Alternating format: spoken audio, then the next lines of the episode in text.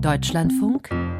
Kultur heute das ungeheuerliche Nicht-Hinnehmen ist die zentrale Kundgebung überschrieben, die heute Nachmittag in Berlin stattfindet, mit starker Beteiligung von Menschen aus der Politik, Kultur und Zivilgesellschaft. Einer ihrer Protagonisten ist der Politikwissenschaftler Klaus Leggevi, jetzt gerade dort engagiert, weshalb wir dieses Gespräch gestern aufgezeichnet haben. Mit dem Ziel, etwas Licht auch in die meinungsstark geführte Debatte um Friedensverhandlungen zu bringen. Denn so erschütternd dieser Krieg ist, ist. Der Demonstrationsaufruf des Zentrums Liberale Moderne nennt ihn einen Vernichtungskrieg und zugleich den Frontalangriff auf das Völkerrecht und die europäische Friedensordnung. Es muss ja das Ende dieses Kriegs als Ziel und wie es zu erringen sei, immer wieder in den Blick genommen werden und wird es auch, wie die Debatten der vergangenen Wochen zeigen. Klaus Leggevi hat sich intensiv auch daran beteiligt.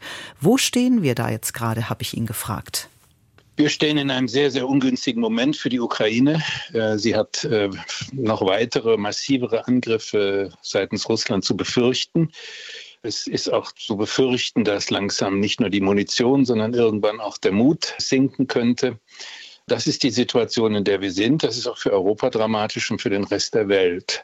Gleichzeitig machen sich alle Gedanken über die Verhandlungen, die irgendwann kommen, Kriege führen und deren Beendigung durch Diplomatie herbeiführen, sind nie in der Geschichte der Kriege und in der Geschichte der Menschheit Gegensätze gewesen, sondern das gehört natürlich zusammen. Irgendwann wird verhandelt. Nur im Moment ist es so, dass derjenige, der Verhandlungen immer wieder fordert, mit großem Ausrufezeichen, entweder naiv oder aber ein bisschen hinterhältig ist. Denn die russische Seite ist nach allem, was wir erkennen, zu keinerlei Verhandlungen bereit. Und dort läge die Initiative, mit einem Waffenstillstand dafür zu sorgen, dass man ja, wenn es sowas noch gibt, den guten Willen der anderen Seite erkennen könnte. Wenn das aber nicht der Fall ist, und das ist im Moment tatsächlich nicht zu erwarten, dann bedeutet die Losung Verhandlungen die Forderung nach Kapitulation an die Ukraine. Und das ist natürlich weder für die Ukraine hinzunehmen, noch sollte Europa und die freie Welt das hinnehmen, weil natürlich die Ambitionen Putins sehr viel weitergehen, als nur die Ukraine zu unterwerfen. Der bedeutende Denker und Philosoph Jürgen Habermas ist für sein Plädoyer für Verhandlungen stark kritisiert worden. Und es gibt ja auch einen eklatanten Widerspruch, wenn man, wie er auf der einen Seite einen Zitat, für beide Seiten gesichtswahrenden Kompromiss für möglich hält und auf der anderen Seite für die westliche Wertegemeinschaft außer Frage steht, dass Putin vor den Internationalen Gerichtshof muss wegen Verbrechen gegen die Menschlichkeit. Ja, das ist nicht der einzige Widerspruch in seiner Argumentation. Er fordert einen Frieden und das bedeutet, so wie er sich ausdrückt, Gebietsabtretung der Ukraine. Also die Krim ist gewissermaßen schon verloren gegeben und mhm. im Donbass muss man dann auch sehen, was gewissermaßen vom ukrainischen Territorium noch übrig bleibt. Also das heißt, die Verhandlungsforderer denken sich eine Ukraine in verkleinerten Maßstab, eine amputierte Nation vor, die das hinnehmen soll. Und damit Der hätte das Völkerrecht ja auch schon wieder verloren. Die Frage lautet, Natürlich. wie lässt sich dieses Völkerrecht durchsetzen, wenn der Aggressor nicht will und nicht aufhört? Mit Gegenwehr, so wie es im letzten Jahr geschehen ist und all die Befürchtungen, die an den Horizont gemalt wurden, bis hin zum Nuklearkrieg, sind ja nicht eingetroffen. Die Abschreckung Putins, wirkt vom Westen aus. Der Widerspruch von Habermas und anderen besteht auch darin, dass sie dann eine Garantie für die Ukraine fordern. Das könnte nur sein, die Ausdehnung der NATO und auch der EU bis an die russische Grenze. Und das ist exakt das, was Putin immer verhindern wollte. Also genau deswegen hat er Krieg geführt, damit das nicht passiert. Ich glaube, die Verhandlungen, die im Moment zu führen sind, die gehen gar nicht in Richtung Russland. Es gibt Verhandlungen auf kleinster Ebene. Es gibt diese berühmten kleinen Lösungen. Man redet über Getreideexporte. Mhm. Man redet über Flugkörper, die fehlgeleitet sind, wie damals in Polen. Man hat sogar den Besuch Bidens in Kiew, den ist ja vereinbart worden mit äh, den Russen.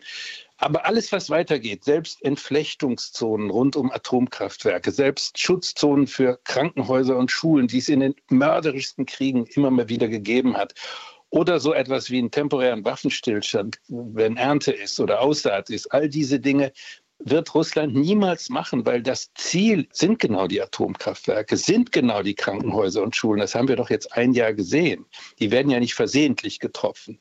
Und natürlich ist, sind sie nicht daran interessiert, Ernte und Aussaat zu sichern, sondern sie sind daran interessiert, sich die Ernte und Aussaat in der Ukraine unter den Nagel zu reißen. Die Verhandlungen, die jetzt anstehen, die sind in andere Richtung.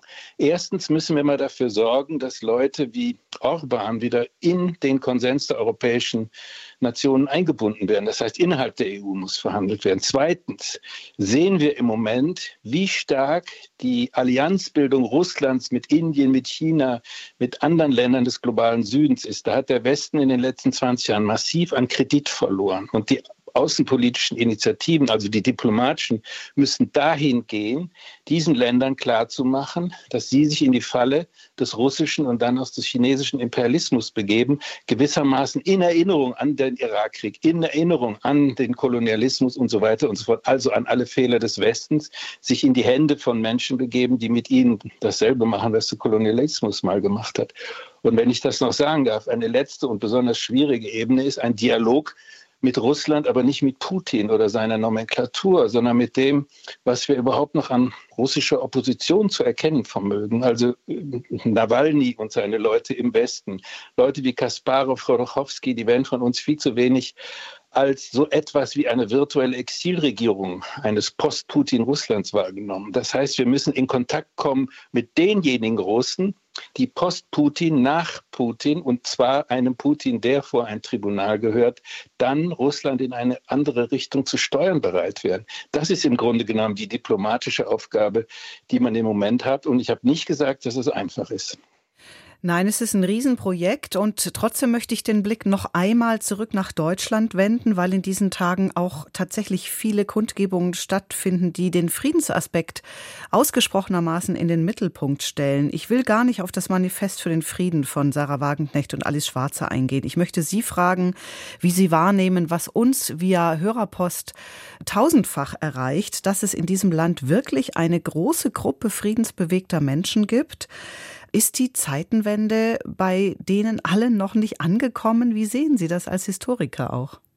Ja, die ist nicht angekommen. Das ist auch sehr schwer. Deutschland war sehr lange auf einem anderen Kurs, aber Deutschland war nie eine pazifistische Nation. Das dürfen wir nicht äh, pass pro toto nehmen. Die Friedensbewegung war eine starke Kraft. Die war auch immer auf ein neutrales äh, Deutschland zwischen den Blöcken ausgerichtet in den 50er, 60er Jahren. Teilweise gilt das heute noch bei Menschen, die sagen, raus aus der NATO und äh, ähnliches. Das ist einfach ein Anachronismus. Da hatten Menschen den Schuss nicht gehört, der abgefeuert wurde. Und dann sich zum Frieden zu bekennen, ist doch einfach. Ich bin auch für Frieden. Das, was ich gerade alles erklärt habe, sind alles friedensstiftende Maßnahmen gegen einen Aggressor, der keinen Frieden geben will. Und das muss man einfach verstehen und uns sozusagen wie das auch Habermas tut, zu unterstellen, wir seien Bellizisten, das sind Kriegstreiber, ist natürlich maßlos übertrieben. Und ich bin auch nicht der Meinung, dass man jetzt Pazifisten pauschal schelten muss. Der Pazifismus ist eine honorige, edle Angelegenheit, aber er muss der Situation angemessen sein. Und die machen mir weniger Sorgen als die Menschen in Deutschland, die tatsächlich sich offen zu Putin bekennen. Es gibt morgen oder übermorgen Demonstrationen, die tatsächlich sich offen unter der russischen Flagge, das Z ist ja verboten, aber unter der russischen Flagge zu Putin bekämpfen, die sich also hier gewissermaßen als Kollaborateure entpuppen und als, ich würde mal das doch so sagen, als potenzielle Landesverräter. Das macht mir viel mehr Sorgen, dass also eine Stimmung, die sich ohnehin schon seit der Pandemie und vielen anderen Dingen gegen die Regierung, und zwar egal welche, richtet, dass die sich nun auch gegen eine Regierung wendet, die die Ukraine selbstverständlich unterstützt und dann eben den allgemeinen Unwillen auch in dieser Sache zur Destabilisierung der Demokratie nutzt. Klaus Leggevi, Politikwissenschaftler über Möglichkeiten und Unmöglichkeiten der Positionierung gegenüber Russland.